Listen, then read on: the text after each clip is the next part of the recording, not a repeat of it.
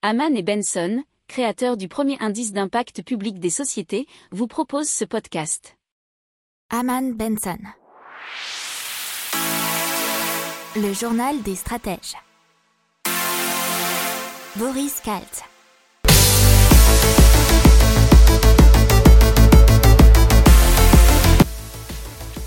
Bonjour à tous et bienvenue dans le journal des stratèges pour une revue de l'actualité écotech et impact du jour avec à la une Carbfix qui transforme le CO2 en pierre dans l'économie. On vous parlera du plan quinquennal technologique de la Chine, de la Banque de France qui est plutôt optimiste pour la croissance du premier trimestre, de Airbnb et du problème des locataires, de tech avec Atari qui lance les crypto-casinos et dans l'impact euh, d'une usine Michelin transformée pour les énergies durables. Vous écoutez le journal des stratèges numéro 63.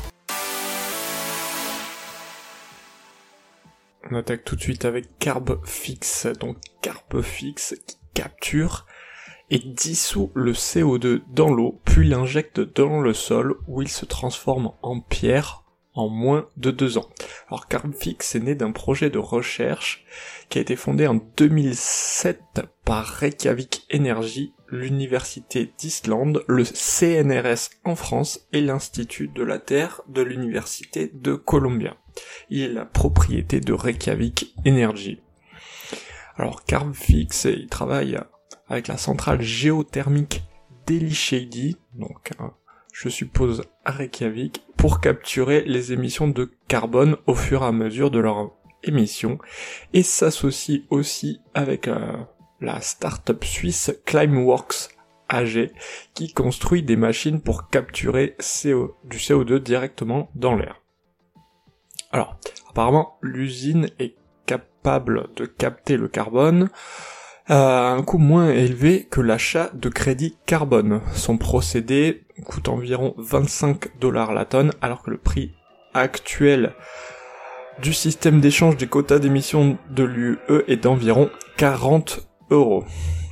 Alors il faut savoir que Bill Gates et Microsoft soutiennent le projet de Climeworks, qui est donc bien sûr le collaborateur de Carbfix. Euh, la société Carbfix vise à atteindre 1 milliard de tonnes métriques de CO2 stockées de façon permanente en 2030. Euh, L'Europe pourrait selon eux théoriquement stocker au moins 4000 milliards de tonnes de CO2 dans des roches, tandis qu'aux États-Unis ça pourrait atteindre 7500 milliards de tonnes. Et on passe au nouveau plan quinquennal chinois en matière de technologie. C'est le 14e édition de leur plan sur 5 ans. Il y aura 7 champs technologiques d'investissement prioritaires, l'intelligence artificielle, l'informatique quantique, les semi-conducteurs, la science du cerveau, euh, l'aspect médical mais aussi la fusion cerveau-puce, la génomique et les biotechnologies, mais également la médecine clinique et la santé, et aussi l'exploration, que ce soit spatiale, terrestre, océanique, mais aussi polaire. C'est le premier ministre chinois qui l'a annoncé, avec notamment une hausse de 7% de recherche et développement afin d'arriver à ces avancées majeures. Euh, la Chine a déjà consacré en 2020 378 milliards de dollars R&D. Les chiffres de la Banque de France pour la croissance en France qui seraient donc en légère hausse au premier trimestre par rapport au trimestre précédent, mais le niveau d'activité reste inférieur de 5% à son niveau d'avant-crise en février et en mars. Donc le niveau d'activité plafonne donc à 95% du niveau d'avant-crise.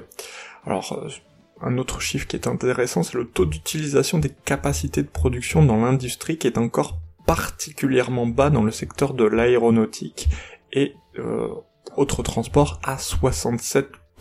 Et un phénomène qui est intéressant dont a parlé France Télévisions, c'est de plus en plus d'appartements reviennent sur le marché avec des prix de vente ou de location à la baisse. C'est ce que constate Airbnb. Puisque 73% des propriétaires interrogés veulent remettre leur appartement sur le marché de la location classique.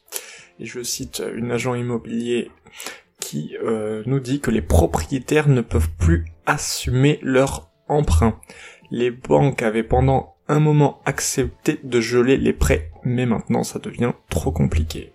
Donc de plus en plus de biens qui étaient en location saisonnière ou location Airbnb reviennent sur le marché. Et par conséquent, euh, ce sont plus les futurs acquéreurs qui peuvent faire des affaires plutôt que les vendeurs. À Atari, euh, l'entreprise de logiciels de divertissement qui prévoit de lancer un casino en ligne le mois prochain. Il sera développé en partenariat avec Decentral Games et notamment Ethereum.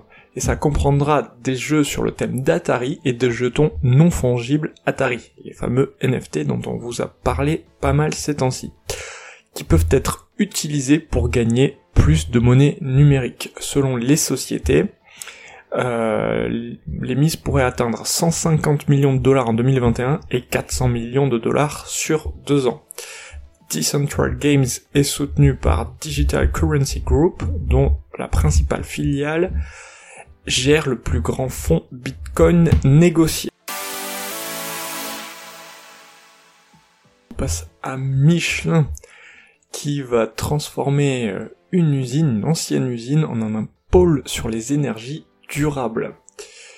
Et ça sera une station dite multi-énergie qui sera installée par la CIDEV dès 2021. Elle distribuera l'hydrogène 100% vert du site de production directement raccordé aux éoliennes dont les premiers kilogrammes seront produits à la fin du premier semestre. Cette station distribuera également du bio-GNV et accueillera plusieurs superchargeurs pour véhicules électriques et elle fournira bien entendu tout cela à l'économie locale qui se trouve donc à La Roche-sur-Yon. Voilà, c'est tout pour aujourd'hui. Je vous souhaite une excellente journée. Je vous dis à demain pour de nouvelles informations.